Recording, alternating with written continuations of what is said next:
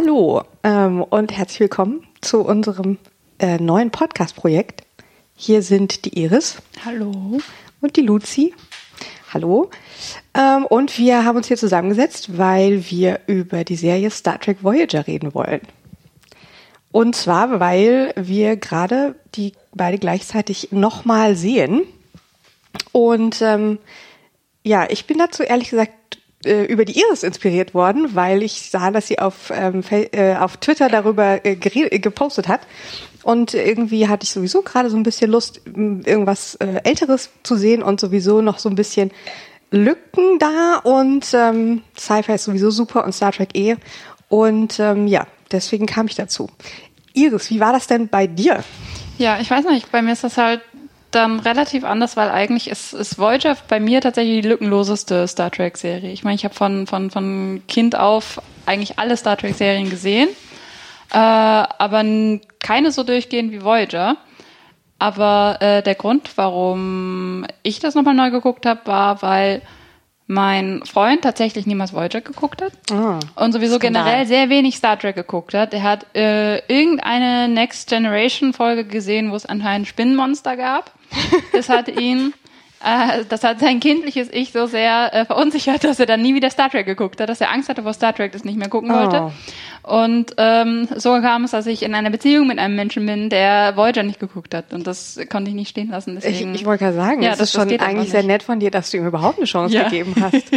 ich habe es auch erst zu spät, zu spät erkannt. Da hatte er dich schon eingelullt und dann. ja, und dann muss man das halt äh, schnellstmöglich im Prinzip berichtigen. Ja, das ist, das ist gut, dass es auch noch so Dinge gibt, die man an Menschen tatsächlich ändern kann. Ja. Ja. Ja. Zum Beispiel. Zum Beispiel, die, also sowas, sowas relativ leicht. Die, die Fernsehgeschichte lässt sich ja relativ leicht ja. ändern. Das Zur Not ja eher, mit genau. Gaffertape. Ähm. Nein, er guckt es auch freiwillig.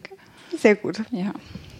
Ähm, wobei da ist ja immer so ein bisschen das Risiko, wie dann die Reaktion darauf ist. Ja, Aber es ist eigentlich relativ positiv. Also es ist halt schon, ich meine, ein Problem ist natürlich, dass die Serie unglaublich gealtet ist, dass sie einfach unter modernen modernen äh, Sichtpunkten unglaublich merkwürdig ist, unglaublich merkwürdig strukturiert ist und gerade wenn man mhm. dann ganz von vorne anfängt mit diesem mit diesem Caretaker äh, der einfach nur eine irre, ein irres Zusammenschneiden aus allen wichtigen Plotpunkten, durch die die da durchhetzen. Und wir haben das geguckt und dann war ich so, ich weiß überhaupt gar nicht, was passiert. Was ist hier los? Warum? Warum tun sie das? Was? Aber ähm, mittlerweile äh, haben wir uns da ganz gut arrangiert und der findet es auch ziemlich cool halt. Er, er nerdet natürlich nicht so extrem darüber ab, wie wenn ich eine Folge gesehen habe, die ich wiedererkenne und dann erstmal darüber reden muss, warum das alles so gut ist. Äh, dann ist er halt auch nur so, mhm, ja, ja, du hast vollkommen recht, mhm, ja. Aber es ist okay, weil das macht er mit mir auch, von daher muss er das ertragen. Ich verstehe. Ja gut, mal sehen. Vielleicht können wir den ja auch noch in einer der nächsten Folgen hinzubitten. Ähm, ja, unsere Idee ist nämlich, dass wir ähm, jetzt, äh, ja, es ist eine, ein abgeschlossen, ein, ein, ähm, ein Podcast-Projekt mit vorhersehbarem Ende, weil wir machen eine äh, Folge pro ein Staffel Voyager. Und es gibt wie viele Sieben. Staffeln? Sieben Staffeln hatte ich doch richtig im Kopf. Ähm, vielleicht nochmal für alle, die jetzt komplett out of the blue hier gelandet sind. Voyager war die vierte, vierte Star Trek-Serie Trek nach der Originalserie aus den 60ern und dann Next Generation Ende der 80er bis Mitte der 90er und dann, also ich denke, ähm, Next Generation ging, glaube ich, bis 93, 94 so. Und dann war aber auch, äh, dann hatte Deep Space Nine schon gestartet, das mhm. sich mit Voyager überschnitten hat. Und ähm, Voyager lief von 95 bis 2001. Ja, aber, beziehungsweise in Deutschland ab 96. Genau. Und die, die Planung fing aber schon früher an. Also die fing, glaube ich, die haben schon angefangen zu, zu konzipieren, als ähm, Next Generation gerade so im zu, ja, in, sind ja auch in, in die ganzen Marquis äh, die Marquis an sich wurden nur für Voyager entworfen. Das heißt, es gibt Marquis-Folgen am Ende von äh, von Deep Space Nine erinnere ich mich dran. Von Deep Space, ja. von Deep Space Nine geht schon in der Mitte. Ja. Genau, Next Generation. Ein, in, relativ in den letzten Staffeln kommen halt plötzlich die Marquis und dann wird es ein Plotpoint, dann werden die ja praktisch erklärt und das haben sie auch alles gemacht, damit sie es nicht mehr erklären müssen bei Voyager. Ja, ja, das fand ich aber eigentlich ganz cool. Also ja. dass dann da wirklich ähm, sie versucht haben, so ein richtiges Universum. Also ich mhm. meine, natürlich gab es auch schon vorher ein Universum, aber dass dann wirklich so ähm, miteinander äh, in Verbindung steht. Ähm, und in der ersten Folge von, von der ersten Staffel Voyager im Caretaker sind sie ja am Anfang auch einmal in Deep Space Nine noch und Genau. um da nochmal so eine, so eine Verbindung herzustellen. Ähm, ja. Und ähm, ich muss aber zugeben, ich habe damals Voyager, ähm, ich habe es angefangen zu gucken und dann habe ich immer mal wieder so Folgen gesehen und dann habe ich aber irgendwie, es war nicht mal so sehr, dass ich die Lust verloren hatte, sondern ich glaube, das ist dann auch so ein bisschen so eine Phase, ob man da, also ich habe zu der Zeit dann einfach nicht mehr so viel ferngesehen. Also weil als Next Generation ausgestrahlt wurde in Deutschland und als Deep Space Nine ausgestrahlt wurde, ähm, wobei sich das ja eigentlich noch überschnitten hat, aber da habe ich irgendwie das noch mehr geguckt und dann hatte ich so, war ich so der absolute Deep Space Nine Fan irgendwann und habe da so jede Folge auf Video aufgenommen und ähm, ja und habe das ähm, total äh, intensiv verfolgt. Und dann war es Voyager dem gegenüber äh, so ein bisschen abgefallen, weil als das anfing, ja, dann da hatte es natürlich noch nicht so diese wahnsinnigen Verflechtungen, die jetzt zum Beispiel Deep Space Nine hatte, so in der ab der vierten, fünften Staffel, wo es halt wirklich so einen absoluten Handlungsbogen gab, wo die Sta die die Handlungen auch oft aufeinander aufbauten und das Ganze schon mehr so diese Qualität von so einer ja erzählerisch komplexeren Serie hat, wie wir sie vielleicht heute kennen. Also ja, und das hatte ähm, Voyager am Anfang vielleicht noch nicht so, wobei ich es interessant finde, dass äh, wenn man es jetzt mit anderen Serien der Zeit oder noch welchen davor vergleicht, du von Anfang an diesen einen großen Handlungsbogen hast. Ja, der aber auch sofort resolved wird. Das ist ja unglaublich merkwürdig, dass die, dass die direkt im, im, im Fürsorger, in diesem Caretaker-Piloten versuchen, das ganze Ding komplett herunterzubrechen und fertig zu machen. Du meinst so, ähm, jetzt sind die, also wir setzen jetzt alle ähm, sozusagen alle Parameter in der in der ersten äh, Pilotfolge fest und damit sind die gesetzt. Genau, und äh, jetzt hetzen das halt total durch und so, ja, ja, zwei Crews und dann kommen die zusammen und ist alles fertig jetzt eigentlich aber schon. Jetzt sind sie da. So. Ja, ja Jetzt das können sie stimmt. losfliegen. Man hat wirklich das Gefühl, das hätten sie über mehr Folgen er, äh, Ja. erstrecken können. Ähm, also, dass sie zum Beispiel am Anfang noch nicht zusammen sind und so. Mhm. Aber waren, ich weiß nicht, ich bin da vielleicht auch manchmal so ein bisschen, dass die, die Erinnerung einen da täuscht, aber waren Serien damals so, schon so, also ich habe das Gefühl, für damals kam mir das eigentlich nicht so untypisch vor. Ja, eben, das ist halt auch die Sache, weil, weil äh, äh, kennst du die Unterteilung zwischen Serious und Serial von, von englischen Serien? Das halt äh, dieser Gedanke, dass Serious sind äh, Serien, die in einer, wo jede Folge für sich abgeschlossen ist, wo es okay sein muss, dass der Zuschauer nicht alle Folgen mitkriegt, dass der Folgen verpasst und dann einfach jederzeit einschla äh, einschlafen, einschalten kann. Auch einschlafen. Auch einschlafen, ja. Ähm, und, und Serials dagegen sind dann halt im Prinzip diese, diese Longform-Soaps, diese ganzen Sachen, die sich halt so langsam entwickeln und diese Kurzgeschichten, die du hast, zum Beispiel bei den ganzen alten Doctor Who. Äh, Folgen, die sind ja auch alles dann so Serials aus ja. sechs Folgen. Die im Prinzip so ein bisschen wie zerschnittene Filme. äh, Genau. Fast. Und das sind halt, das sind dann halt zwei Serienkonzepte, die äh, ursprünglich eigentlich relativ strikt getrennt wurden und dann nach und nach im Prinzip zusammengewachsen sind, weil sich auch unsere unsere Fernsehschau äh, Gewohnheiten komplett geändert Mhm. haben, dadurch, dass wir aufzeichnen konnten und mittlerweile dadurch, dass wir einfach gucken können, wann immer wir wollen. Das Ja. ist halt was vollkommen anderes. Ja. Äh, und ich denke, ähm, Voyager war da überhaupt nicht ungewöhnlich. Und ich denke, dass Deep Space Nine dahingegen schon eher ungewöhnlich war. Und das lag daran, dass sie halt notgedrungen eben an ihrem Ort festsaßen. Ja. Dass sie halt Handlungsstränge gebraucht haben. Das, da konnte ja nicht jede, jede Folge irgendwie eine komplett neue Alienrasse vorbeikommen Ja, und sagen ja. so, ja, hallo, wir sind hier in diesem Quadranten gelandet durch das Wurmloch und äh, dann ja, erzählen wir uns äh, euch mal von uns und so. Das Ja, kannst du ja. ja nicht machen. Das heißt, es ist eher bei, dass eher Deep Space Nine die Ausnahme war, weil sie eben da festsaßen. Ja, und Deep Space Nine hat ja auch am Anfang noch schlechter funktioniert. Also so, Mhm. es heißt ja immer, ah, die ersten Staffeln sind da so ein bisschen fad und dann ist es halt immer irgendwie die Austausch mit den Bajoranern und irgendwie dieses Esoterische und ähm, ja. Und, äh, und dann erst später wird's irgendwie, ja, wird's irgendwie interessanter.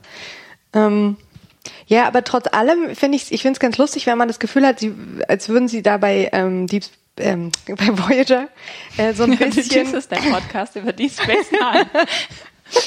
naja, das ist, lässt sich alles gar nicht ohne einander besprechen.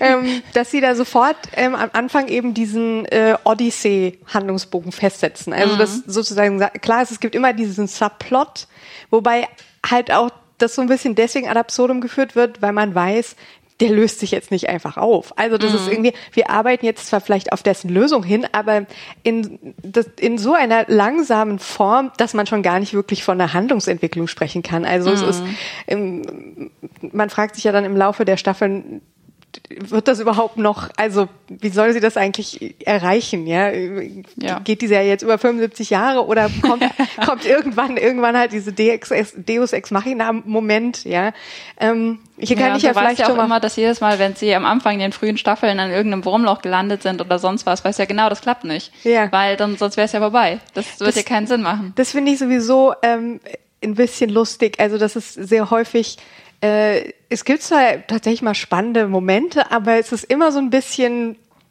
ja, ich weiß ja, dass, dass sich nichts wirklich verändern wird. Also, mhm. mh, mm, ja. Ich finde das ganz gut. Es gibt eine frühe Folge, die ist, glaube ich, ja, die ist sogar noch in der ersten Staffel. Und ähm, sie finden ein Wurmloch und dann finden sie raus, es ist nur ganz klein mhm. und sie kommen nicht da durch. Na, und das finde ich halt ganz gut, weil sie relativ am Anfang klären, nein, wir kommen dann nicht durch, wir kommen nicht nach Hause. Ja. Aber dann diese, diesen, dass der, dass der Plot dieser Folge, anstatt sich darauf zu konzentrieren, können wir darüber nach Hause kommen, sich darauf konzentriert, ja, wir kommunizieren jetzt mit, ja. äh, mit Starfleet und wir sagen jetzt Bescheid, wo wir sind. Und sich dann am Ende herausstellt, dass sie ein Wurmloch in die Vergangenheit gefunden haben und es überhaupt gar nicht möglich ist, äh, dass sie dann äh, mit, mit ihren Leuten zu Hause kommunizieren können auf irgendeine Art und ja. Weise. Und das finde ich halt interessant, wenn die, wenn die ähm, Möglichkeiten, die sie irgendwie zum, zum Alpha-Quadranten verbinden, zu, zur Erde verbinden, wenn das, äh, wenn es dann mehr um die Möglichkeit zu kommunizieren geht und so. Weil das ist ja zumindest realistisch, dass das klappen könnte. Du weißt, die kommen auf keinen Fall nach Hause. Hm. Äh, wenn dann der Fokus darauf liegt, ja, schaffen wir es irgendwie irgendwas zu erzählen und äh, vielleicht um Hilfe zu bitten, dann ist es schon wieder interessanter, weil das könnte ja tatsächlich klappen und klappt ja auch irgendwann später in den späteren Staffeln dann ja, ja mal. Ja, ja es ist auch lustig, weil ich habe mir jetzt äh, in Vorbereitung auf den Podcast nochmal natürlich die ähm, die Episode-List von der ersten Staffel angeguckt. Ich bin jetzt gerade Ende der zweiten beim Gucken und ähm, und das ist äh, tatsächlich eine der Folgen, die ich mir als meine Lieblingsepisoden aus der ersten Staffel ähm, notiert habe. Also weil ich fand die ja, das, das ist halt irgendwie ganz, ganz schön, weil man dann nicht, sich nicht fragen muss, wo schaffen sie es jetzt, obwohl man sowieso weiß, dass sie nicht, mhm. dann nicht nach Hause reisen können, sonst wäre ja die Serie vorbei. Ähm, und dann halt die Frage, was, was, was passiert jetzt damit? Also sozusagen, das können sie nicht machen, aber was können sie denn machen? Und, ähm, ähm, und dann hat das ja auch noch ein, äh, ja, irgendwie einen sehr schönen, ja, tragischen Twist irgendwie.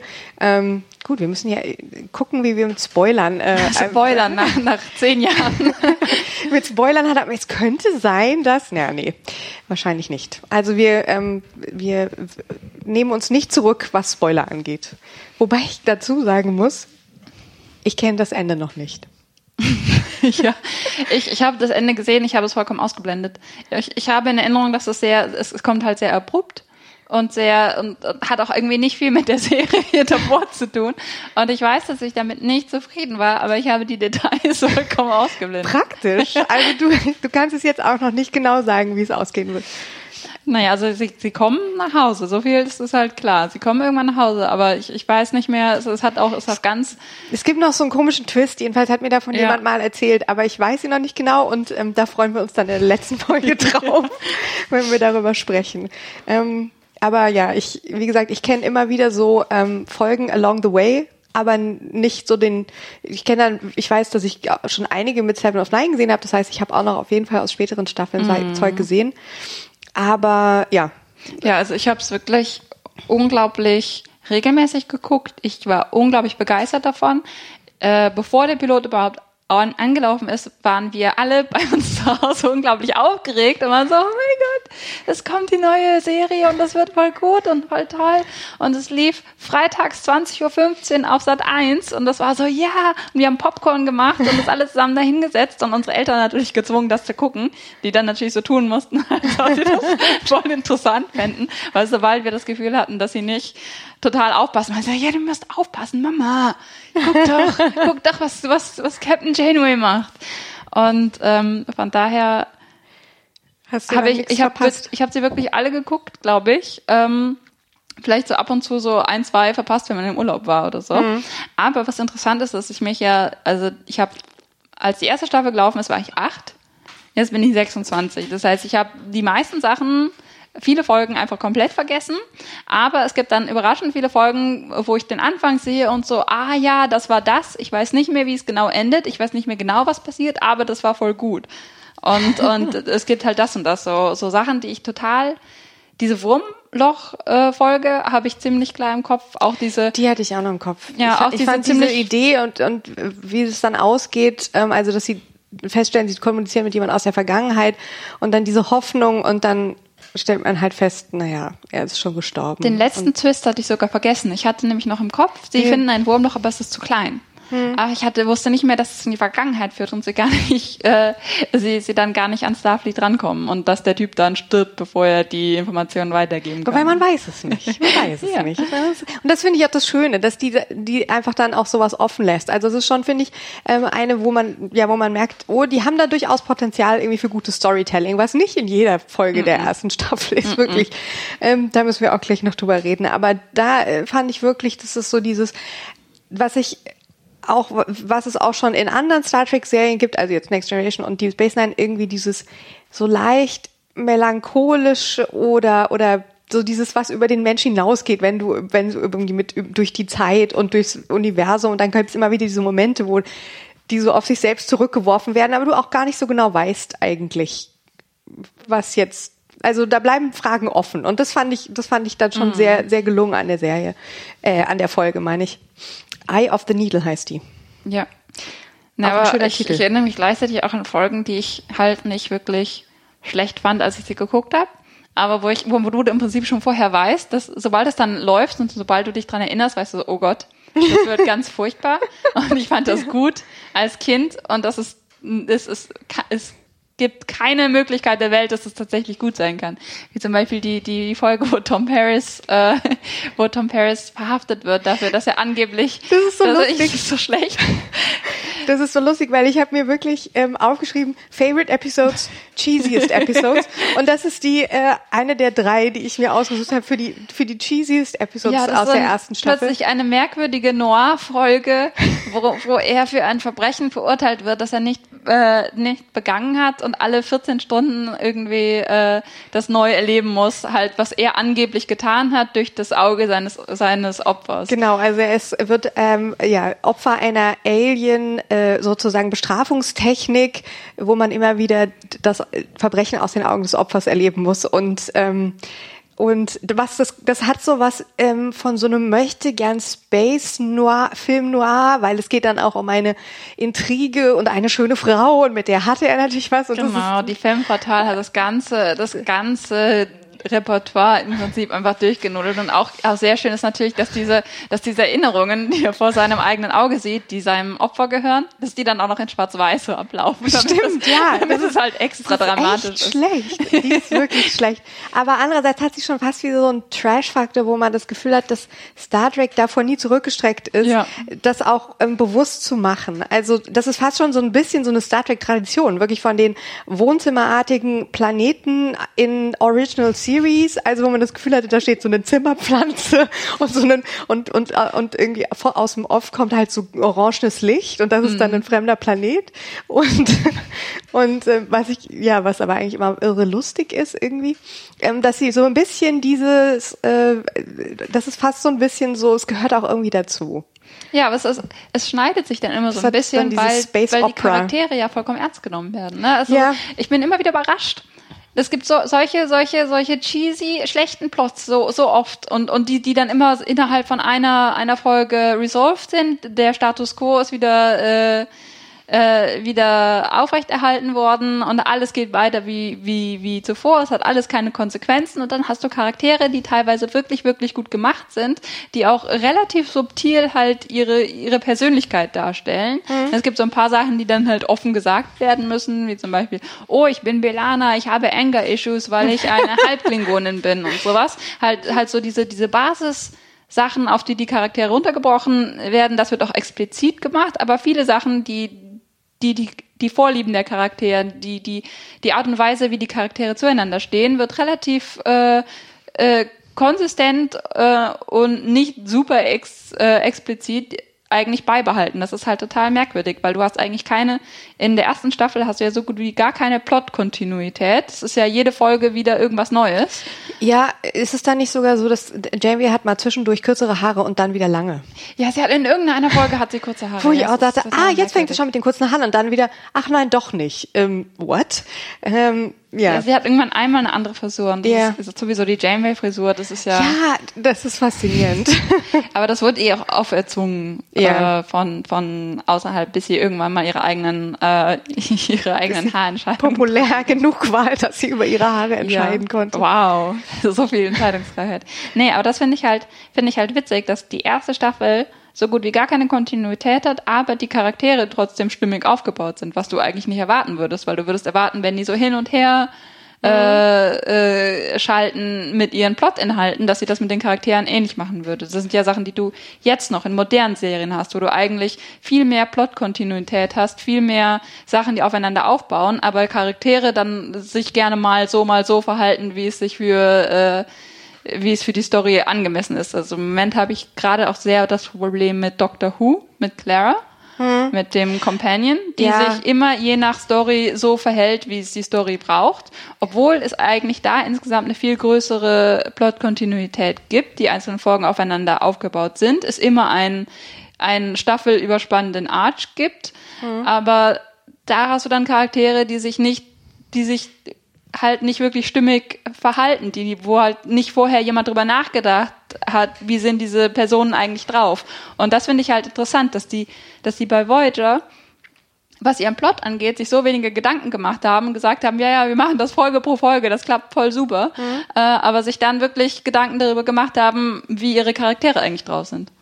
Ja, ja, also äh, Clara ist tatsächlich eine sehr, tra sehr tragische Figur, weil äh, sie offensichtlich den äh, den äh, den ähm, Schreibern nicht wichtig genug ist, als dass sie ihr da mal äh, einen, einen festen Charakter geben würden in der Sie in dem mag Sinne. Robin Hood.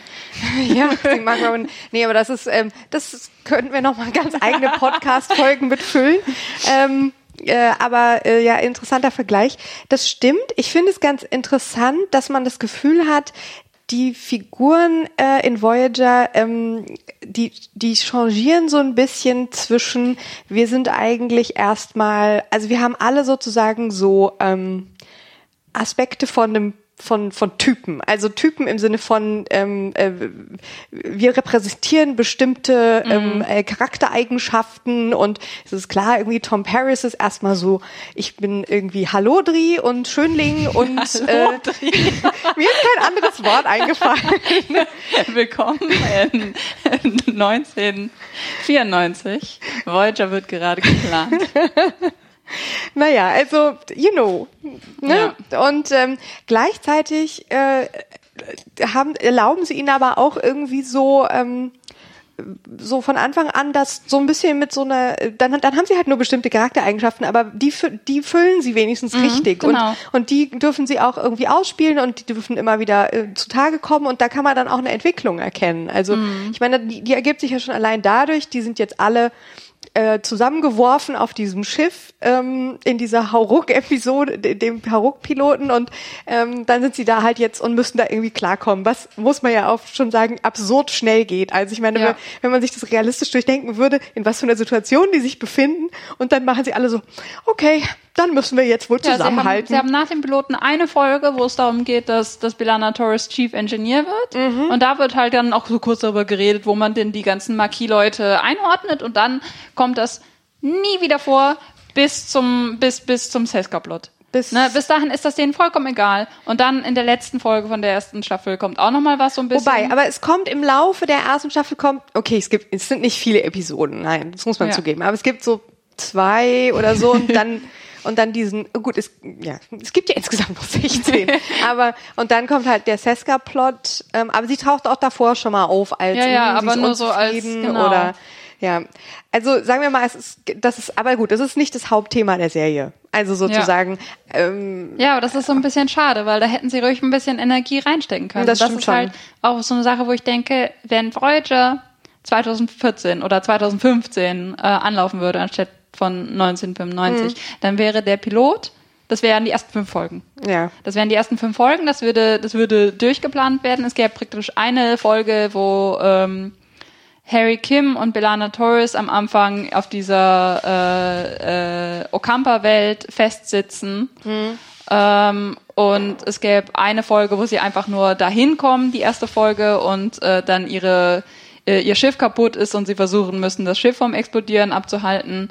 Schon und, allein, wie sie, wie ja. sich die Figuren also kennenlernen irgendwie. Genau, und, da muss halt viel oder mehr gestritten werden auch einfach. Wie die sich äh, sozusagen, wie sie dann irgendwie Tom Paris dazu holt und mhm. das ist alles zack, zack, zack. Das genau, wir müssen jetzt hier, wir müssen jetzt hier rüber, wir müssen jetzt, du kommst jetzt hier hin und du hier hin. Mhm. Und ich finde es halt auch super interessant, dass ähm, sie nehmen halt Kontakt mit diesem Marquis-Schiff auf und dann beamen die sich rüber. Und dann äh, sagt Jamie so, ja, Tuvok, du bist ja hier mein Undercover-Agent. Und dann hat Chakoti irgendwie fünf Sätze, wo er sagt, wie? Das ist ja, wolltest du uns ausspielen oder was? Das ist ja voll scheiße von dir. Aber das kann ich ja verstehen, weil du bist ja wenigstens Starfleet, du hast ja wenigstens deine Orders befolgt. Aber du, Tom Paris, ich bin ganz wütend, dass du uns, äh, dass du uns betrogen Verrätst, hast ja. für Geld. Was wolltest du? Und dann sagt Jamie so, das sind meine Crewmembers, sei nett zu denen. Und sagt er, ja, okay. Und, ja, im Prinzip. Und dann, damit ist das, damit ist das ganze Ding. Ja, das stimmt. Also äh, irgendwie geregelt. Und no, danach, no one holds a grudge eigentlich. Ja, und danach, ja, wobei, was ich ganz nett finde, ist, dass ich, dass ich Chakoti und äh, und Tom Paris die meiste Zeit über nicht wirklich mögen und dass ja. das immer wieder rauskommt. Das finde ich ganz gut, dass sie das halt beibehalten. Aber ich finde es halt total merkwürdig, wie schnell established wird, dass Janeway das Sagen hat. Es wird halt einfach so, ja, okay, ich habe dich hier rüber gebeamt und jetzt streiten wir uns nicht und wir lösen jetzt unser Problem. Alles tun, was ich sage und ich, wir müssen auch gar nicht darüber reden, was wir machen, weil ich entscheide das jetzt mal eben.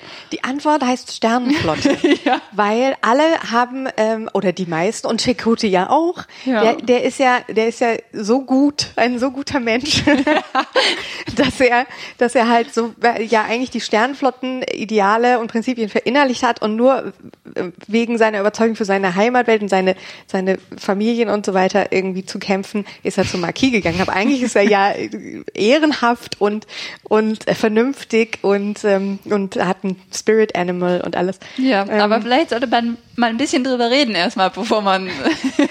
Wir müssen uns das so vorstellen, dass die ganz, das ganze Gerede findet in den dazwischen statt. Also ja, das ist ja auch. Während sie sich darunter beamen. Es, wird, es wird auch immer Ray. wieder angedeutet, dass ja ein bisschen Zeit vergeht. Mm, irgendwie. Ja. Wobei es schon, ich finde, also das ist ähm, also ich, wie gesagt, ich bin jetzt in der zweiten Staffel und über die wollen wir erst in der nächsten Folge reden, aber da ähm, passieren ja schon mehr Dinge, die aufeinander aufbauen und ja. ähm, Plots, die immer wieder hervorgeholt werden. Das finde so ich auch super interessant, dass Nachdem, sich das halt langsam dahin entwickelt. Ja. Dass halt in der ersten Staffel einfach sie nicht wirklich einen Plan haben.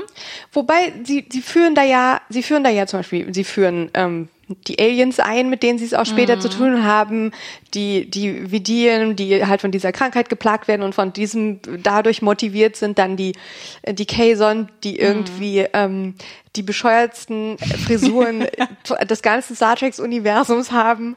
Das ist wirklich, also wer hat sich das denn ausgedacht, ja? Ähm, also ich finde, das ist irgendwie, dass die aussehen wie so, kein so, so Gothic, Gothic Pumuckel. Ähm, und, und oh Gott. Naja, also die finde ich so ein bisschen, ähm, ja. da hatte ich ein bisschen das Gefühl, denen sind die Ideen ausgegangen, aber die sind halt dann nun irgendwie diese, diese sehr patriarchal geprägten Gegner.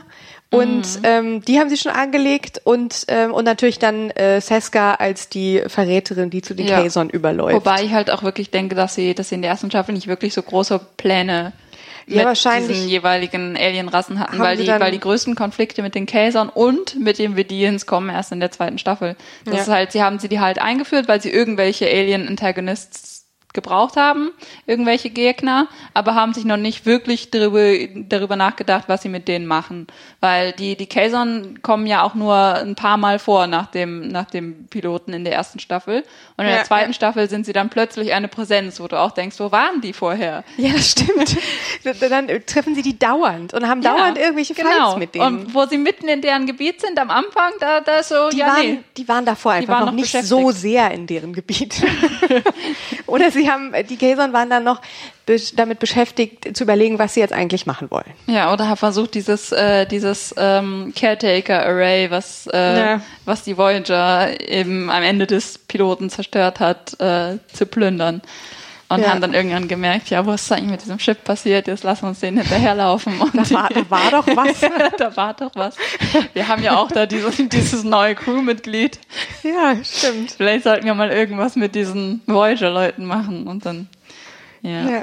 Und naja, das, das ist halt, das finde ich halt auch interessant, dass es nach und nach mehr zusammenhängt wird. Dass halt am Anfang wirklich einfach überhaupt nichts von irgendeiner, also unglaublich wenig von irgendeiner einer, einer, Story-Kontinuität zu sehen ist. Das ist halt einfach unglaublich auch eigentlich überhaupt gar nicht wie eine moderne Serie wirkt, wird, dass du Ja. als moderner Zuschauer wirklich ver verwirrt bist, wenn du es guckst. Dass du denkst, ja, aber Was, Was ist hat die das- Konsequenz? ja, genau. Und was hat es damit zu tun? Und, und warum, warum sind wir jetzt damit beschäftigt? Ja, wa- warum, warum kommt das nicht mehr, was eben in der Folge noch so wichtig war, warum kommt es jetzt gar nicht mehr vor? Genau. Wieso wird es nicht mehr erwähnt?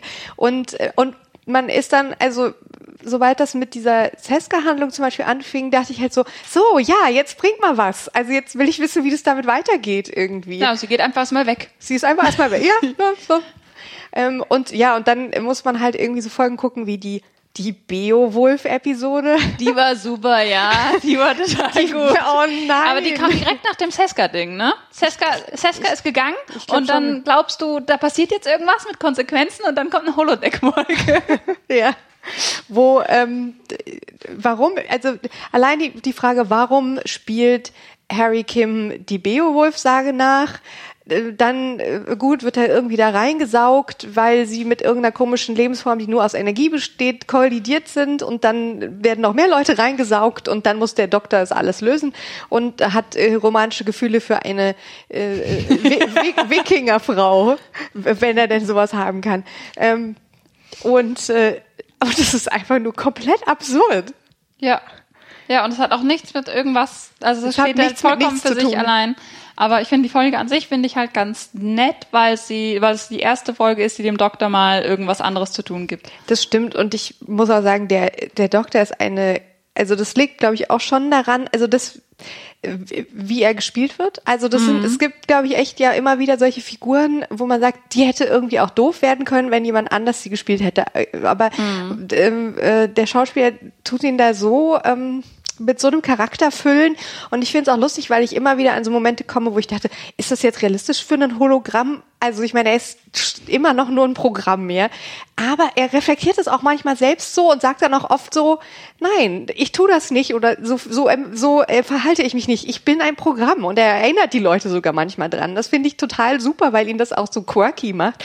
Weil er natürlich, also realistisch ist ja sowieso hier in Anführungsstrichen, ähm, aber dass er sozusagen das nicht, nicht sofort so komplett sprengt ähm, und, und irgendwelche Dinge tut, wo man sich fragt, hm, okay, er ist jetzt eigentlich doch nur wie eine äh, irgendwie menschliche Figur, die fühlt und halt irgendwie ein Programm sein soll. Ähm, sondern dass das irgendwie, und deswegen ist er echt, äh, finde ich, eine, ähm, eine, ein- eine der besten Figuren. Ja, aber das finde ich halt auch so, so, so beachtlich, dass die, die individuelle Charakterentwicklung von spezifischen Charakteren haben die richtig gut hingekriegt, aber dann diese Idee von zwei Crews, die integriert werden, haben sie einfach komplett fallen gelassen nach der zweiten Folge, bis sie sie irgendwann wieder, Bis sie sie aufge- irgendwann wieder genau, ja. aufge aufgegriffen haben. Und ich finde auch zum Beispiel die Entwicklung von Neelix und Cass, halt von diesen ganzen neuen Figuren, von dem Doktor, von Neelix und Cass, finde ich, alle sind fantastisch. Aber die Marquis werden halt so ein bisschen fallen gelassen. Ne? Äh, Ja, weil Chakotay ist ja kein Problem, ist ja integriert. sich total ohne jedes Wenn und Aber, sagt, fragt einmal Janeway, ja, wie wär's denn, wenn du auf meinem Schiff gelandet wärst? Und dann sagt sie, ja, Gott sei Dank muss ich das nicht beantworten. und, und das war's. Danach redet er nie wieder darüber. Und, ähm, und ja, Belana hat dann so ein bisschen persönliche Entwicklung äh, in der Richtung, dass sie halt ihre eigenen Impulse kontrollieren muss in einer verantwortlichen Position. Aber es geht nie wirklich darum, dass sie Marquis ist und dass sie sich na, es geht darum, dass sie, hm. dass sie mit, mit einer, mit so einer Kommandostruktur wie Voyager sie halt klarkommen muss, aber es geht nie wirklich darum, dass sie Marquis ist und warum sie Marquis war und das wird halt so komplett fallen gelassen und dahingegen hast du dann die, diese neuen Figuren wie Nilix und, und Cass und den Doktor, die sich halt wirklich langsam Folge pro Folge immer ein bisschen entwickeln, wo du halt wirklich auch das mitverfolgen kannst. Mhm. Wobei ich muss zugeben, ähm, wo, wo es jetzt gerade schon drauf kam, ich weiß, dass ich damals, ähm, als ich anfing Voyager zu sehen, ich habe vorhin auch so ein bisschen schmunzeln müssen, weil ähm, äh, wir haben hier dann auch noch einen kleinen, also zumindest damals einen, einen kleinen Altersunterschied der, also der, der damals vielleicht eine Rolle spielte, weil ja. ich war, ja, als es rauskam, war ich halt schon, war ich halt 16 und dann mhm. war man freitagsabends halt doch schon eher unterwegs und nicht genau. Voyager gucken. Und deswegen hast du es ja auch nicht jede Folge Und deswegen habe ich es nicht so oft geguckt. ja. Und, ähm, und äh, ich weiß aber, dass ich ähm, Nilix und Kess damals unglaublich nervig fand. Das ist das Witzige, weil ich war acht. Ich fand die cool. Und ja. das allerbeste, das allerbeste, das war mein das, das war so ein Blow my mind Moment in der zweiten Folge oder der dritten Folge von der ersten Staffel, wo Neelix äh, den, den Captain's Private Dining Room in mhm. seine Kombüse yeah. verwandelt, yeah. ohne sie zu fragen. Yeah. Und ich habe das geguckt dann, jetzt mit stolzen 26 Jahren und ähm, ich war total geschockt, dass, also mich hat das total äh, verwundert, wie genervt Janeway von Neelix war, wie, wie patronizing sie auch war, wie sie, wie sie ihn so ein bisschen so, ja, ach gut, mach das halt und so, ne, und, und, ne, ne, wie viel, und, und er hat das halt überhaupt gar nicht wahrgenommen, ne, mhm. weil er war total, er, er, er hat einfach ihre ganzen Signale gar nicht wahrgenommen, obwohl sie die so deutlich ausgesendet hat. Und ich war total geschockt, weil ich das natürlich als, als, als Kind eher in so einer Nilix-Position halt auch mhm. überhaupt nicht wahrgenommen habe. Weil das, weil das halt eine vollkommen normale Art und Weise ist, wie zum Beispiel auch Erwachsene mit Kindern umgehen. Ne? Mhm. Mit diesem Wegen, du sendest halt so Signale aus, aber du sagst halt nicht direkt, nee, das ist jetzt blöd, was du machst, sondern eher so, mm, ja, mach du mal, ja, ja, das ist mhm. klar, na, meinetwegen. Und du denkst so, ja, ja, die finden mich voll gut. und, und das fand ich halt super. Das, das hat mich, das hat mich unglaublich geschockt, dass, dass wie viel dahinter steckt, mhm. hinter dem, was, dass das Janeway eben das nicht nur das zählt, was sie sagt, sondern auch wie sie es wie macht. sagt, ja. Genau, das sind so Sachen, die ich vollkommen vermisst habe, also ne, vollkommen verpasst habe ja, beim, ja. beim ersten Gucken, ja. weil, weil mir einfach die Perspektive vollkommen abging. Und das ist halt total interessant dann zu sehen, was man alles nicht mitgekriegt hat, weil man, weil man irgendwie eher in so einer Nilix-Perspektive ist, wo man alles, äh, wo man alles, wo, nur so at face value sieht, ja. wo man nur das mitkriegt, was die Leute sagen. Ich meine, ganz dumm war ich nicht, ich habe schon gemerkt, dass das Tuvok genervt war von Nilix, wenigstens das. Ja, aber ja, das, das hat mich dann nicht, nicht überrascht, aber ich fand es dann halt wirklich interessant zu sehen, wie die anderen mhm. Crewmitglieder alle auf Nilix oder Cass äh, oder auch den Doktor reagieren auf, auf, auf so subtile Arten und Weisen, die ich früher nicht wahrgenommen habe, weil ich zu klein und zu doof war.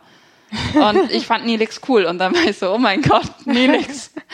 Nilix, ja. Also, äh, ich find's ganz interessant, weil ähm, ich wirklich okay, mein Vergleich, den kann ich nur aus meiner Erinnerung generieren, aber ich habe das Gefühl, ähm, ich weiß, es ist immer ein bisschen easy, da was drauf zu schieben, aber ich habe das Gefühl, es liegt auch daran, ähm, dass er noch, also dass sozusagen in der deutschen Synchronisierung eher seine Nervigkeit betont wurde. Mhm, also eher so dieses ganz, ganz clowneske, äh, irgendwie ähm, äh, verrückte, verspielte irgendwie und und dass er halt sozusagen auch irgendwie so dieser, dieser, er ist so ein bisschen rumgekommen, er ist so ein bisschen so, äh, so ein bisschen ja, er ist kein Gauner, aber er hat so ja, ein bisschen dieses Aufplusternde. Dieses, ja, genau. Also dieses, was an ihm halt auch wirklich das äh, Gebaren eines Erwachsenen ist, ja. Also das, also der halt auch ist, der, der durchaus die Voyager zu bestimmten Sachen beraten kann, weil er sich im Delta-Quadranten auskennt und weil er da irgendwelche Planeten oder Rassen kennt. Das klappt nicht immer und manchmal ist es Quatsch, was er erzählt, aber grundsätzlich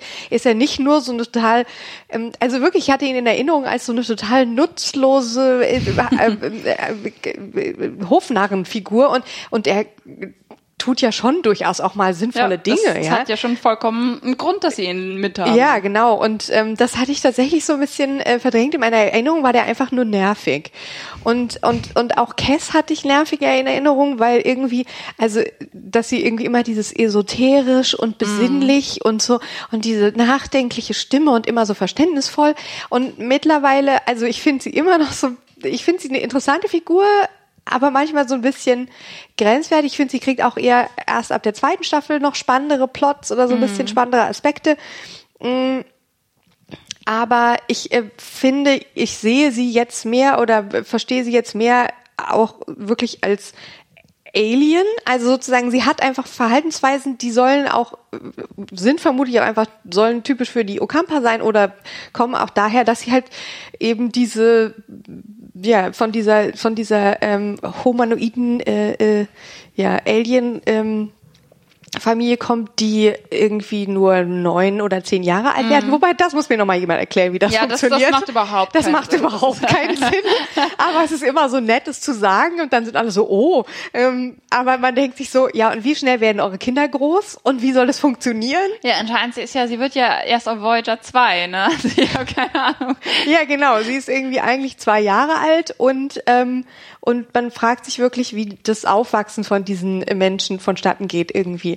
Das müssen ja. Wachstumsschmerzen sein. Also, hä? Ich, ja, das wird ja dann auch, kommen die groß äh, auf die Welt? Conveniently ziemlich unterschlagen. Es gibt irgendwann später, in einer späteren Staffel gibt es äh, eine, eine Folge, die Case Geburt zeigt. Also sie kommen schon als ganz normale äh, Babys ja. auf die Welt, aber dann geht's halt ja, dann innerhalb von einem Jahr geht's dann halt von, von Baby zu Erwachsenem ja, anscheinend. Null auf 100. Ja, das ist irgendwie so ein bisschen strange. Aber nein, ich finde es jetzt beides. Ähm, und ich finde, wer auch in meine, also zumindest so wie ich es in Erinnerung habe, ein bisschen verliert in der deutschen Synchro, ist Captain Janeway. Ja. Also, ähm, weil sie, ich hatte sie weniger vielschichtig in Erinnerung. Mhm. Ich hatte irgendwie so, ja, das ist die ist so streng und die ist irgendwie so tough und so. Dabei ist die jetzt total und das finde ich total toll und ähm, äh, über die Figur allein können wir wahrscheinlich eine ganze Folge lang sprechen, dass äh, es überhaupt nicht zur Debatte steht, dass sie sich als ähm, ganz blöd gesagt, Frau in einer Führungsposition in irgendeiner Weise entscheiden muss zwischen Verhaltensweisen. Im mhm. Sinne von ähm, starke führende Hand, männlich konnotierte Verhaltensweisen, ähm, äh, neugierig, äh, emotional, zuhörend, äh, caring, äh, weiblich konnotierte Verhaltensweisen. Das steht überhaupt nicht zur Debatte. Das nee. ist sie einfach beides und nichts davon ist männlich oder weiblich, das ist einfach nur sie. Ja, ja sie macht es halt je nachdem, was, was, was gefordert ja, ist und der das, Situation. Und, das, und trotzdem finde ich, ist sie da eine komplett glaubwürdige Person. Mhm. Und ähm, und ist äh, also sie ist da wirklich äh, von Anfang an total bemerkenswert und das hatte ich so wirklich nicht in Erinnerung und ähm, und ja bin bin total äh, begeistert, dass sie halt auch wirklich immer wieder diese ja fast schon auch so ja, das ist halt diese, diese latente Cheesiness, die da manchmal reinkommt, wenn sie so ganz begeistert irgendwie davon erzählt, wie es ist, wenn man zum Beispiel eine neue Rasse, Alien-Rasse ja. trifft oder so. Und, und diese Neugierde, Neugierde, die sie da hat und so. Aber andererseits ist es halt auch wirklich total schön, weil sie all diese Charakteraspekte in sich vereint, ohne da in irgendeiner Weise unglaublich zu, unglaubwürdig zu wirken. Ja, also ich denke, es gibt in späteren Staffeln gibt es halt schon so Momente, wo sich Janeway uncharakteristisch verhält, weil es der Plot erfordert und man mhm. irgendwas möchte und man einen einfach mal alles über den Haufen wirft. Ganz, äh, ganz besonders fällt es auf, denke ich, bei so Sachen wie die erste Direktive, ne? dass du mhm. keine Technologie an Aliens weitergibst, die nicht Warp-Technologie gemeistert haben und so weiter und so fort. Ja. Was sie dann, was, was ja das ist, was sie überhaupt in dieses Problem am Anfang bringt und was dann später einfach mal eben so manchmal keine Rolle spielt, wenn es ihnen passt. Ne?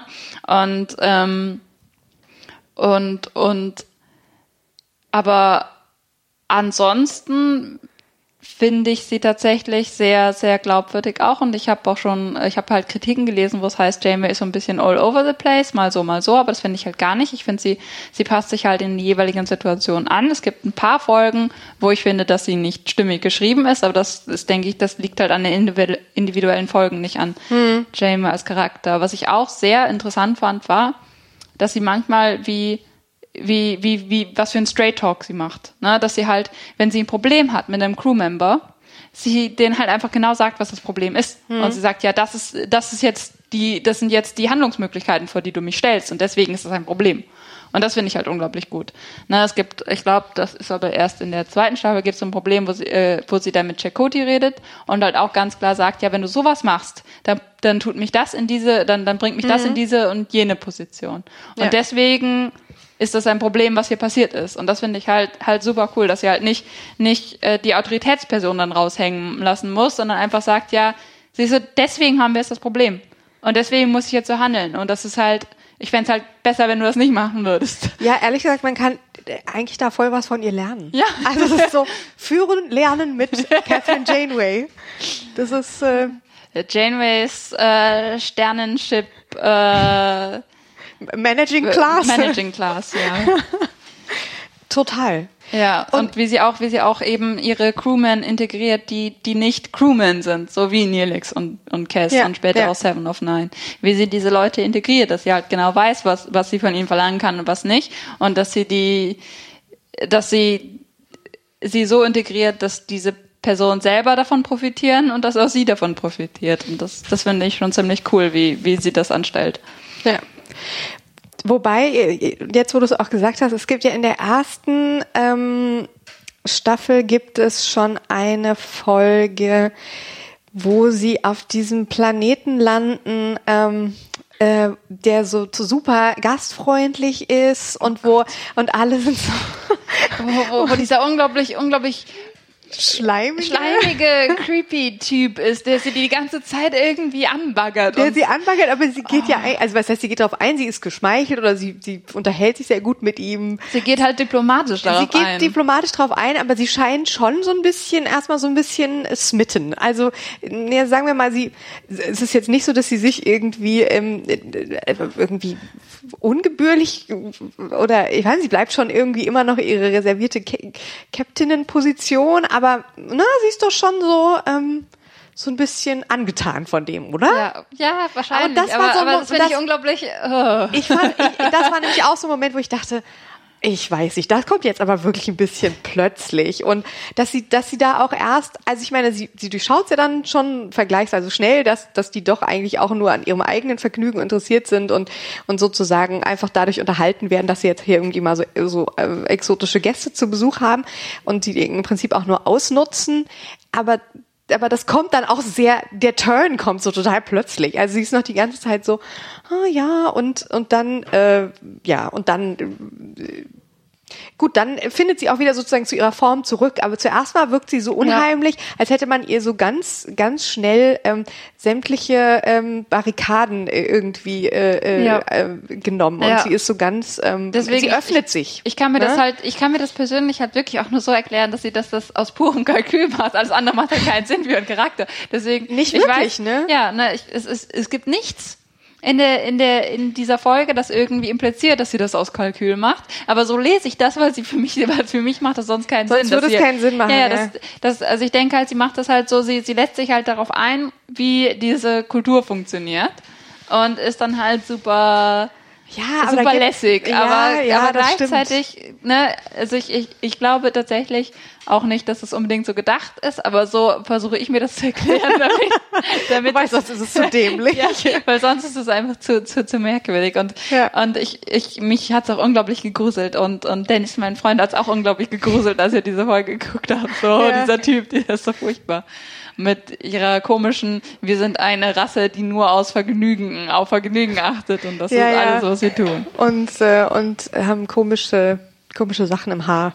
Ja, das sowieso immer. Aber das, ist, das, das, ja auch das, das, das Styling das, Alien, das Alien Design ist halt wirklich auch immer wieder. Wir stecken ihnen irgendwelche Kam Kämme in die Haare und äh, machen halt so hier auf dem auf der Stirn so ein paar äh, Wülst, Prothesen, ja. Prothesen und das äh, war's. Ja, also ähm, ich habe mir auch äh, zu, in der Vorbereitung aufgeschrieben, irgendwie, dass es total lustig ist. Also die, die, das Alien-Design, dass es total lustig ist, dass die immer ähm, nur irgendwas, ähm, also die humanoiden Aliens, die ähm, haben immer irgendwas im Gesicht oder mhm. an den Ohren oder beides, so als was sie unterscheidet und dann natürlich vielleicht noch Haare und so, keine Ahnung. Aber es wird nie was sein, was über so ein, so ein, so Maske hinausgeht. Also sozusagen, was man so als Maske anlegen kann. Es gibt, so, warum sollten die nicht mal irgendwie vier Arme haben oder so, ja? Aber sowas mhm. gibt es nicht, weil weil zu, zu aufwendig. Ja. Also man hat dann wirklich so oft das Gefühl, ja, das ist halt einfach hier Production Value. Das ist keine Kritik in dem Sinne. Es ist halt einfach nur, dass man es merkt. Also ja, ähm, ja. Und ich finde ja, ich meine, es gibt ja noch äh, eben gesamt Star Trek Kanon gibt es ja noch relativ äh, diverse äh, Strategien.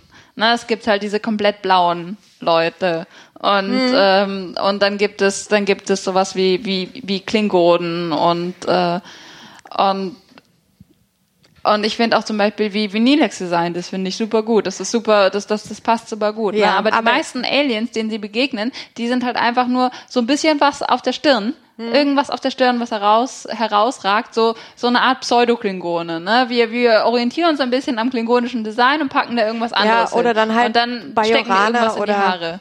Ja. Ich, ich fände ja, ähm, also es gibt ja dann ähm, in Deep Space Nine äh, treffen sie nur dauernd auf die Cardassianer.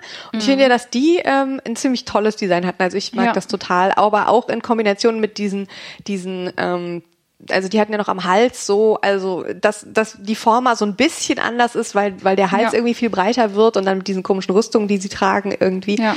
Ähm, ich hatte ja irgendwie, also Gul Dukat schon so der ist schon irgendwie toll. Also ja. ich meine jetzt auch.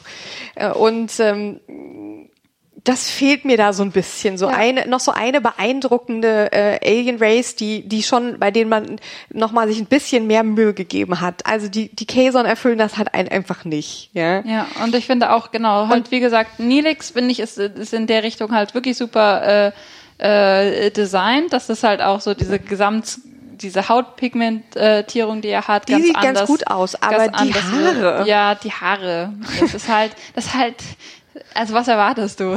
Nilex Geschmack.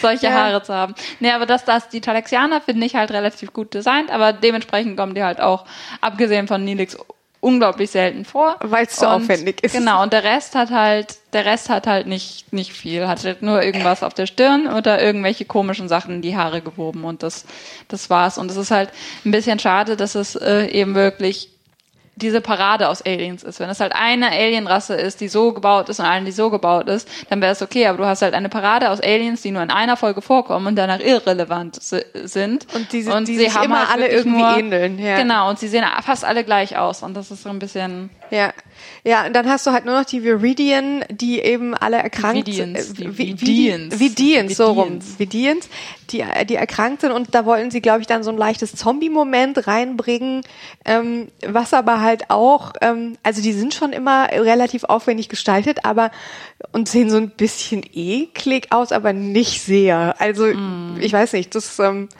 das ist halt immer so, die sehen halt einfach aus wie so ein explodiertes Knetexperiment. Oder ich, ich weiß ja, nicht. Ja. Also, Wo, wobei es natürlich diesen, es gibt ja diese eine Folge, wo äh, Belana und Tom Paris und ein, ein namenloses weiteres namenloses Crewmember. Äh, ja, ein, ein namenloser Crewman von den Vidians gefangen werden und wo dann ähm, Belana Torres in zwei Hälften gesplittet wird, eine klingonische und eine menschliche Hälfte. Und die an der klingonischen Hälfte werden halt ähm, Experimente ausgeführt, äh, weil einer der Forscher denkt, dass die Klingonen immun sind gegen die Krankheit, die sie haben, die Phage. Und irgendwann ähm, schneidet er das Gesicht von dem namenlosen Crewman ab. Und, das ist in der Tat gruselig. Und, ähm, und klebt es sich auf sein eigenes Gesicht. Und wenn die klingonische Belana aufwacht und ihn sieht, sagt er so, ja, ich dachte, dann bist du so ein bisschen ruhiger, wenn du ein bekanntes Gesicht siehst. ja, stimmt. Das ist unglaublich zynisch. Und, und, und also, auch, ich glaube, er glaubt auch so ein bisschen, dass sie ihn dann vielleicht etwas attraktiv findet ja, oder so. Ja, ja, genau. Und dabei ist er halt einfach so ein Zombie, äh, der ein Fleischklumpen, der so, so ein Gesicht aufgeklebt hat wie eine genau. Maske. Oh. Und das finde ich halt cool, wenn das halt öfter, wenn sowas, wenn sie sowas öfter gemacht haben, weil sonst haben sie halt nicht identifizierbare Fleischlappen, die einfach so ein ne, verschiedene Farben und Schichten von irgendwas in ihrem Gesicht. Und ich fände es halt ein bisschen interessanter, wenn man deutlicher erkennen könnte. Mehr so Frankensteinartig. Ja, wa was sie sich da geklaut hätten. Wenn du halt irgendwie ne, jemanden, einen Vidien sehen, sehen würdest, der halt ein halbes Gesicht von einem Talakianer hat. Sowas Ja. in der Art. Ne? Ja, das Und stimmt. stattdessen siehst du halt nur, siehst du halt nur rötlich-braune Gesichtsfetzen. Ja. Standard-Zombie. Und das ist halt ein bisschen langweilig, weil sie klauen, sie klauen ja, äh, sie klauen ja von, von anderen Rassen. Und das wäre halt schön, wenn man das dann sehen würde, wenn dann jeder Bedienen so ein bisschen anders aussehen würde. Aber sie sehen alle gleich aus. Ja, das, da würde dann auch die, die eigentlich die Abgründigkeit und und also die ganze Dimension dessen, was sie da machen, was halt eigentlich Genau. sie, sie weiden andere ähm, lebendig aus, ähm, um um selber zu überleben, Genau. ähm, was äh, ja was halt eigentlich total schrecklich ist. Aber da hat man das Gefühl, dass es dann auch so einen ähm, Star Trek wird sich nie das, also, das passiert, glaube ich, echt selten in Star Trek, dass sie sich so weit vorwagen, diese Abgründigkeit dann auch so, so, so sichtbar zu Genau. machen, wie zum Beispiel in der Folge mit dem Gesicht dann. Also, das passiert tatsächlich selten, weil ich das Gefühl habe, da, da soll, ich weiß nicht, soll da vielleicht immer so ein bisschen so eine äh, Primetime-Familienfreundlichkeit erhalten bleiben, weil man hat eigentlich, also ich meine schon allein der ganze Plot, die sind die sind irgendwie durch, durch einen dummen Zufall, tragischen Unfall, wie auch immer, sind die irgendwie so weit von zu Hause weg, dass sie wahrscheinlich alles nicht mehr erleben werden, ihre Liebsten jemals wiederzusehen. Aber sie tragen das doch sehr mit Fassung, muss man mal sagen.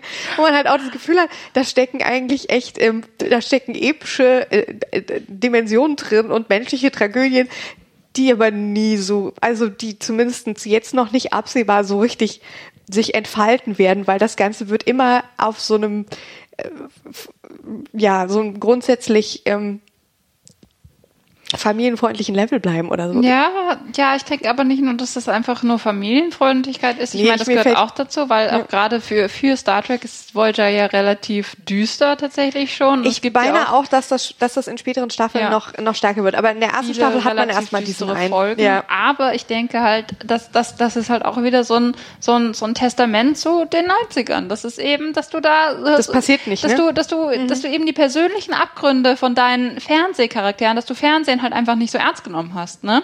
Dass du die, die, die, die Abgründe, die emotionalen Abgründe von deinen Charakteren nie wirklich erforscht hast, weil du deine Charaktere als, äh, als eine Template praktisch brauchst, die du in alle möglichen Plots setzen kannst. Und dann kannst du ihnen nicht zu, zu viel zumuten im Ja, Prinzip. da, ne? die können nicht, die können nicht in der nächsten Folge gebrochen sein. Also Genau. sozusagen und dann erstmal fünf Folgen lang mit ihrem, mit ihrer innerlichen Zerstörung, äh, Verzweiflung, wie auch immer, klarkommen müssen. Genau, aber das Aber- machst du, das machst du mittlerweile. Das machst Ja. du mittlerweile im, im modernen Fernsehen machst du genau das Mhm. und du setzt dich damit auseinander und äh, und äh, halt ähm, ne Screenwriter haben halt einen Weg gefunden, diese Figuren, diesen Figuren so etwas zuzumuten und sie trotzdem handlungsfähig zu machen, ne? Dass das eben geht, dass man beide Ebenen zeigen kann, die handlungsfähige Ebene und die die da drunter, die halt in Krise sich in eine Krise gestürzt hat, eine persönliche Krise, damit klarkommen muss. Ne? Aber das ist halt sowas, das hast du in den 90ern überhaupt nicht gemacht. Du hast nicht wirklich tiefer gegraben. Wenn du tiefer gegraben hast, dann war das, weil das der Inhalt dieser spezifischen Folge war. Ja. Und dann ist es vorbei. Und das ist halt so, so, man, man, ich finde es halt faszinierend, wie sehr diese Serie gealtert ist, wie sehr diese Serie einfach ein, ein, ein Produkt ihrer Zeit ist und auch einfach ein Produkt von, von 90er Jahre Fernsehlogik.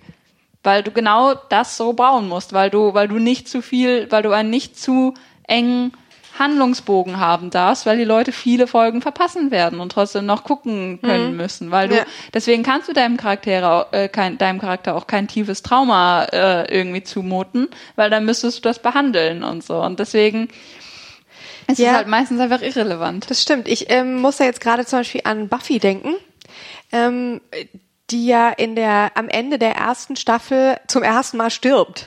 Ähm, ja. und wenn sie gegen den Master kämpft und und äh, das ist zwar was da ist sie dann erstmal so äh, in der Aussicht darauf ist sie völlig neben sich und natürlich irgendwie äh, am Boden zerstört und sagt, äh, wie kann das sein, dass das mein Schicksal ist? Ich bin 16 Jahre alt und dann ähm, und dann stirbt sie und danach äh, stehen alle da und oh der Master ist tot. Okay, lass uns zur, zur Abschlussparty gehen oder so. Es ist dann irgendwie so sie ist gerade irgendwie gestorben und wieder belebt worden und jetzt hat sie den Master getötet und, mhm. und dann lachen alle und gehen so raus und dann ist die Staffel zu Ende. Und das ist, ähm, und dann ist es zwar noch so, dass das irgendwie in der ersten Sta äh, Folge der zweiten Staffel wird das dann so behandelt, dass sie irgendwie so ein bisschen bitchy wird, weil sie irgendwie noch darunter leidet, dass sie irgendwie sterben musste. Mhm. Ähm, weil sie denkt irgendwie life's short. Aber das geht so eine Folge lang. Ja. Aber, aber trotzdem war trotzdem war Buffy und Joss Whedon ich, wollt, ich wollte sagen der, später der fortschrittlichsten das Serien, geht dann das geht dann relativ schnell also das geht dann da relativ schnell dass das dass das nicht so bleibt sondern dass die Dinge mhm. natürlich große Konsequenzen haben und dann in der dritten Staffel ist sie ja schon total traumatisiert von allem was in der zweiten passiert ist ja. Mhm. aber das war nur gerade eine Sache die mir einfiel dass dieses dieses Finale von der ersten Staffel also ich meine Buffy hat ja dann auch wirklich ganz schnell eine Entwicklung genommen von der mhm. ersten Staffel hin zu den zu den den danach sozusagen. Aber das ist irgendwie ganz lustig. Sie so, oh, ich muss sterben und dann stirbt sie und danach so, okay, let's all go to the prom oder sowas. ja, ich meine Prom, weißt du, das ja, ist wichtig. Das ist wichtig. Du kannst doch nicht einfach nicht zur Prom gehen. Sie haben sich doch schon ein Kleid gekauft ja. und wahrscheinlich eine, eine, eine Limousine gemietet. Und so, dann kannst du auch nicht einfach nicht hingehen. ja, ja, ist richtig. Also, all, all the cool girls are going to prom. Ja, nee, es ist halt. Aber ja, du hast völlig recht. Also das ist, ähm, das ist ganz, äh, ganz entscheidend. Wobei, äh, ich versuche mich immer zu erinnern, The Next Generation, da hatte ich auch das Gefühl, das hat erst so wirklich bis zum Ende, so da fing es dann so ein bisschen an, dass du das Gefühl hattest, okay, die Figuren sind jetzt echt gealtert, so ein mhm. bisschen und haben und tragen jetzt auch schon mal so ein bisschen was mit sich rum. Also, aber, aber so richtig erlaubt haben sie es eigentlich nur Jean-Luc Picard. Ja, und, und wirklich, wirklich irgendeine Charakterentwicklung, also eine, halt irgendeine eine Kontinuität, eine kontinuierliche Charakterentwicklung und die Konsequenzen und das Trauma, das kam ja tatsächlich auch erst in den Film. Ne? Ja. Also John Lukes großes Trauma wird ja erst im, im ersten Kontakt äh, irgendwie wirklich beleuchtet. Ne? Ja. Es ist halt vorher, es hat er halt wird halt ein bisschen gezeigt, dass er Probleme damit hat, dass er Borg war und dass er diesen, diesen Hass auf Borg hat und ja. so. Aber so wirklich damit auseinandergesetzt wird sich erst im, im ersten Film, Kontakt, ja. ne? Wenn ja. du, wenn du halt, aber das ist halt dann auch der Wechsel von Fernsehen zu Film, weil Fernsehen ist halt so, ja, das ist halt so relativ seichte Unterhaltung. Mhm. Und, und Film ist dann so, ja, jetzt wird's, jetzt packen wir die, die, die Big Guns aus und, und äh, gehen richtig in die Tiefe und so. Und das sind halt, das ist halt diese, auch wieder diese, diese, diese Unterscheidung zwischen Fernsehen und Film, die jetzt auch komplett aufbricht, die anfängt, ja, sich komplett aufzubrechen. Um zu, umzudrehen, das, Ja, umzudrehen, schon. genau, weil du, weil du in, in, in Serien ja jetzt mehr Zeit hast. Ja, das und, das, und dass du in, in Filmen das Risiko nicht eingehst. Genau. Also es zumindest in Hollywood-Blockbustern irgendwie man das Gefühl hat, da herrscht halt einfach irgendwie eine totale Risikoscheu und deswegen werden die ganze Zeit nur äh, Fortsetzungen gedreht und so weiter und halt irgendwie auf CGI gesetzt oder 3D oder keine Ahnung, aber nicht mehr auf Charakterentwicklung oder so. Ähm, ja, ja, und jetzt hast du halt die, die, die Serien, die da richtig in die Tiefe gehen und, und äh, zu Haupt-Star Trek-Zeiten war das halt genau umgekehrt. Das ist halt ja. in, in, den, in den Serien, obwohl du halt all diese Fragen und auch all diese philosophischen Fragen und persönlichen Fragen und auch alle so, so erforschst, du nie wirklich so tief gehst, dass du da irgendwo hängen bleibst. Ja. Wobei das Schöne ist ja, dass Star Trek das schon immer versucht, also sozusagen, sie versuchen es aber halt immer nur im Rahmen von einer Folge. Genau, ja. genau das. Also sie, sie, sie, sie wollen halt diese Fragen erforschen, aber sie wollen halt nicht so tief gehen, dass sie das wirklich irgendwie dauerhaft mit bleibenden Konsequenzen sich irgendwie mhm. äh, zurechtlegen, dass sie das auch zu irgendeinem konsequenten Ende denken, weil es ist halt immer, es ist, die Frage wird halt immer, äh, immer erforscht und irgendwann ist es halt so, ja, die Folge kommt jetzt bald zum Ende, wir müssen das jetzt irgendwie äh, mal eben auflösen. Halt ja. genauso wie, wie halt auch viele, viele Voyager-Folgen, viele, viele andere Star Trek-Folgen, wo du halt wirklich ernste Probleme hast und dann halt kommt, ja, ja gut, aber wir, wir resolven das jetzt und äh, Person XY stirbt und dann ist halt alles wieder gut. Ja, das, da nimmst du mir jetzt was aus dem Mund, was ich auch mir noch aufgeschrieben hatte, ähm, dass mir in der ersten Staffel, und da habe ich auch das Gefühl, die werden da im Storytelling besser später, einfach geschickter, dass es so extrem viele so Deus Ex Machina Momente gibt. Mhm. Also wirklich, was natürlich halt einfach irgendwie so auch mit diesem ganzen Techno-Babble zusammenhängt. Also das, äh, ich weiß nicht warum, aber mir fällt das jetzt so extrem auf, vielleicht auch, weil ich jetzt sehr schnell sehr viele Folgen hintereinander gucke. Und auch das hat man ja früher nicht gemacht. Also Genau. sozusagen höchstens, wenn man äh, so äh, Deep Space Nine auf Videokassette auf Longplay aufgenommen hatte und dann hat man irgendwie, ähm, dann hat man irgendwie Wer seine, könnte das wohl gewesen sein? dann Wer hat man irgendwie seine, seine Lieblingsfolgen irgendwie ein paar Mal hintereinander geguckt. Aber grundsätzlich ähm, nicht, nicht wirklich. Man hat dann Wiederholungen geguckt oder keine Ahnung. Ich meine, vielleicht hatten dann Leute später auch Sachen auf DVDs, klar, ähm, irgendwann ging das natürlich alles, aber jetzt nicht im Fernsehen. Und ähm, da fällt mir dieses so viel, so sehr auf, wie viel von diesem absurden Techno-Babble sie die ganze Zeit machen. Also wirklich dieses ähm, stundenlange Dialoge, also über ähm, nein, das kann ich doch nur machen, wenn ich wenn ich irgendwie das noch mache und nein, dafür das dann würde das und das überhitzen. Wie kannst du denn auf die Idee kommen? Und und es ist halt alles nur, ja, ihr könnt mir sonst was erzählen, ja, das ist Ja, halt aber wenn einfach du das Warpfeld mit diesem Prozess äh, rekalibrierst nein, und dabei beachtest, Containment Field. ja, dass du das Containment Field, wie oft das das Containment ist wirklich Field. die Lösung für alles. Ah, Containment Field. ja, wir machen einfach ein Containment Field, dann können wir darin ja machen, was wir wollen. Dann ist das total, Ja. es klappt alles. Hull Breach Containment Field. Knie aufgeschlagen. Das, das ist wirklich, ähm, das ist interessant. Und äh, dann kommt es halt auch ganz oft, dass dann auf einmal jemand eine geniale Idee hat. Nein, aber wenn ich das hier reroute, dann kann ich doch ähm, das von hier aus steuern. Und dann Mit einem Containment Field. mit einem Containment Field, zack, gelöst. Und äh, aha, aber das konnte mir erst einfallen, wenn irgendwie alles schon kurz vorm explodiert ist oder so. Also es ist jetzt vielleicht ein bisschen übertrieben, aber bei manchen Folgen kommt es einem echt so vor. Oder das halt irgendwie, ja, das geht dann halt doch immer irgendwie. Und ähm, ja, das, das ist, äh, glaube ich, aber auch, also jetzt, wie gesagt, ich bin jetzt mit der zweiten Staffel fast durch und ich finde, das wird da schon besser und ich freue mich schon drauf, wenn wir über die reden. Weil da gibt's, ähm, ja. Aber in der ersten Staffel kommt mir das schon äh, sehr oft so vor. Auch ganz lustig, ähm, wir hatten es ja schon von den Aliens, ähm, es gibt quasi nur zwei, zwei Alienformen. Es gibt nur irgendwie Humanoide, die im Prinzip wie Menschen aussehen mit verrückten Haaren und holkrigen Nasen und ähm, und alle anderen Aliens sind irgendwie so nicht körperliche Ja, das sind alles Nebel. Das sind Also, alles immer Sie, sie irgendwelche. laufen andauernd in irgendwelche Nebel rein. So die, Und man- der Beowulf-Nebel, Energieform, Genau. der, der Kaffeenebel. ähm, Kaffeenebel. ja, der Kaffeenebel. Das ist irgendwie die dritte oder vierte Folge oder so, wo, wo sie diesen, diesen Nebel haben, Der eigentlich ne, der eigentlich der, der eine Lebensform der eine ist. Und sie Lebensform- wollen da rein, um das, um, um die Energie daraus zu ziehen, damit Janeway sich damit Kaffee, sie Kaffee, Kaffee, ach, deswegen der. Kaffeenebel. Ja, weil, weil sie, weil sie, weil sie grantig ist, weil Nilix ihr irgendein Getränk anbietet, was wie Kaffee ist und sie ist davon Ja, nicht genau, überzeugt. genau, dann, dann ist sie so, there's coffee in this nebula. Und ja, dann stellt sich raus, die Nebula ist eine Person, natürlich. So wie, so wie immer. Wie immer. Es sind immer irgendwelche Lebensformen. Und, und ich denke, und dann denkt man sich halt auch wirklich irgendwann mal so, ihr müsst es doch langsam wissen, ja? so, das ist wirklich, man ist am Anfang von einer Folge und sie sagen, ha, nein, lass uns doch durch diesen ähm, Nebel oder auf diesen Mond fliegen, weil Supplies oder keine Ahnung. Und man denkt sich nur, ihr wisst doch genau, dass das schief geht, ja? Ja, aber es ist jetzt ja schon auch so oft schief gegangen. Dass zwischen so- den Folgen sehr viel Zeit vergeht und dass sie währenddessen Da viele Monde was- und durch da geht viele, nie genau. was schief, ja. Du, du, du guckst ja nur, du guckst ja nur immer zu, wenn was schief geht. Das heißt, äh, das heißt, laut, laut, ne, von, von ihrem Blickwinkel aus ist das vollkommen normal, dass sie dass sie sich denken, ja, wahrscheinlich ist das jetzt kein Nebel. Von den letzten zehn Nebeln, durch die wir geflogen sind, war nur einer ein Nebel gewesen. Ja, so musste man sich das wahrscheinlich erklären. Ja. Aber du musst zugeben, man, man sitzt so ein bisschen, man denkt dann so ein bisschen, ach, ihr wisst doch, dass das schief geht. Ja, das weißt du sowieso als Zuschauer, weißt du es ja immer. Dass, dass es alles nicht klappen kann. Ja. So.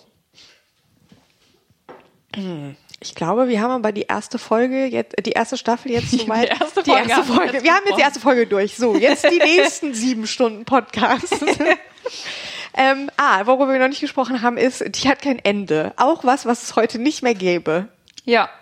Die erste Staffel hat 16 Folgen und es war wohl so, dass vier Folgen, die noch für die erste Staffel gedreht wurden, wurden in die zweite Staffel übernommen. Die hat dann 26 Folgen und es gibt kein wirklich erkennbares Ende. Es gibt ja, aber es gibt dann auch in diese diese vier Folgen, die in die zweite Staffel bewegt wurden, die haben auch keinen wirklichen, die haben auch keinen auch Cliffhanger. wirklich einen, nee. einen Endmoment.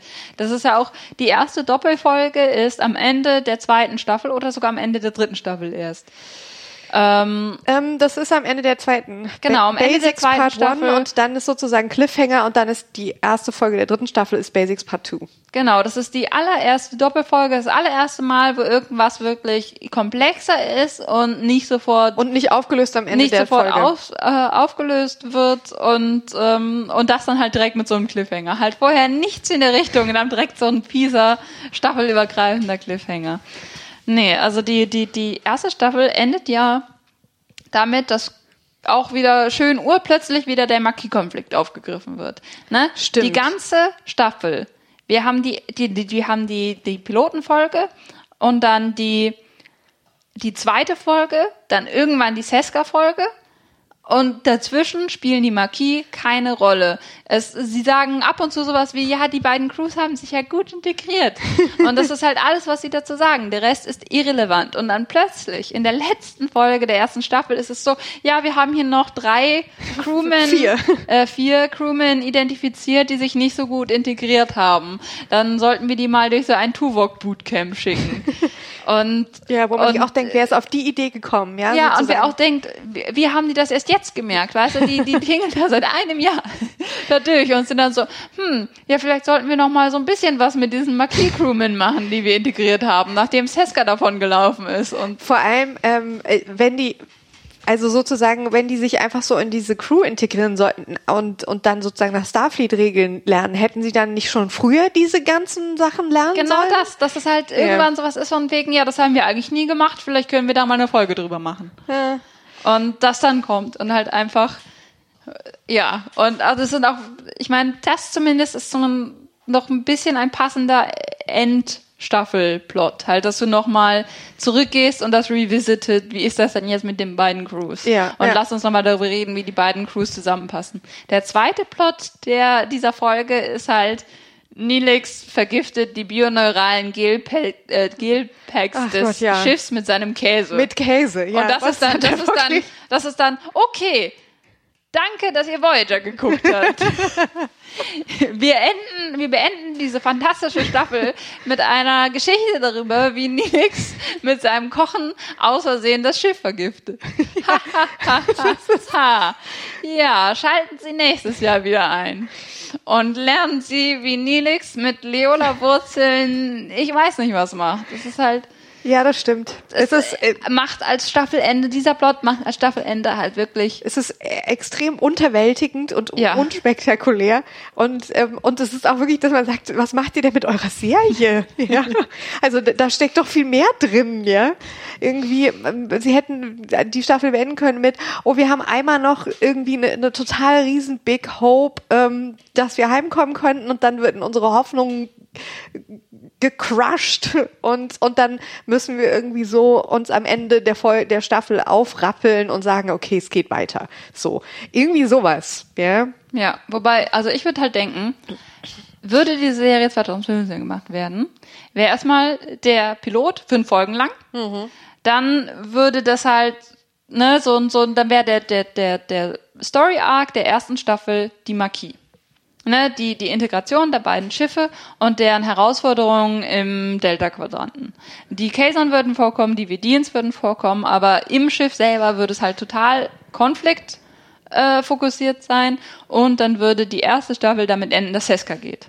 Ne, es würde halt alles so ein bisschen ausgedehnt ja, werden. Ja. Und die erste Staffel wäre, dass Seska geht. Das wäre ein perfektes Staffelende, weil es dann darum geht, ja, dass auch von wegen Spionen entlarvt. Genau. Wir haben uns insgesamt jetzt sind wir näher zusammengewachsen, aber dadurch mussten wir halt auch ja. äh, bestimmte Teile gehen lassen. Ja, oder halt einfach, dass klar wird, ähm, äh, das geht nur zu, bis zu einem gewissen Punkt und, und mm. für manche geht's halt nicht. Also Genau. sozusagen, ähm, äh, ja. Das wäre halt ein, so, das wäre, das wäre ein super emotionales Staffelende Ja. gewesen. Vor allen Dingen auch, wir haben einen Crewman verloren, weil sie uns verraten hat, weil sie, weil sie halt sich nicht, weil es einfach nicht möglich ist für sie, damit zu leben, dass das äh, Janeway äh, in, die Entscheidung getroffen hat, die sie getroffen hat, Ja. und dass sie einfach nicht dahinter stehen kann und geht. Und dann, dann fragst du dich ja auch, ne, was passiert in der nächsten Staffel? Kommt sie nochmal vor oder nicht? Na, anstatt dass direkt danach dann eine Bio-Folge kommt. Ja. ja. Ähm, das ist, das ist wirklich ein super spannender Gedanke, den ich mir so auch noch nicht gemacht habe. So, wie wären, wie wäre diese Serie gedreht, wenn sie heute gedreht würde?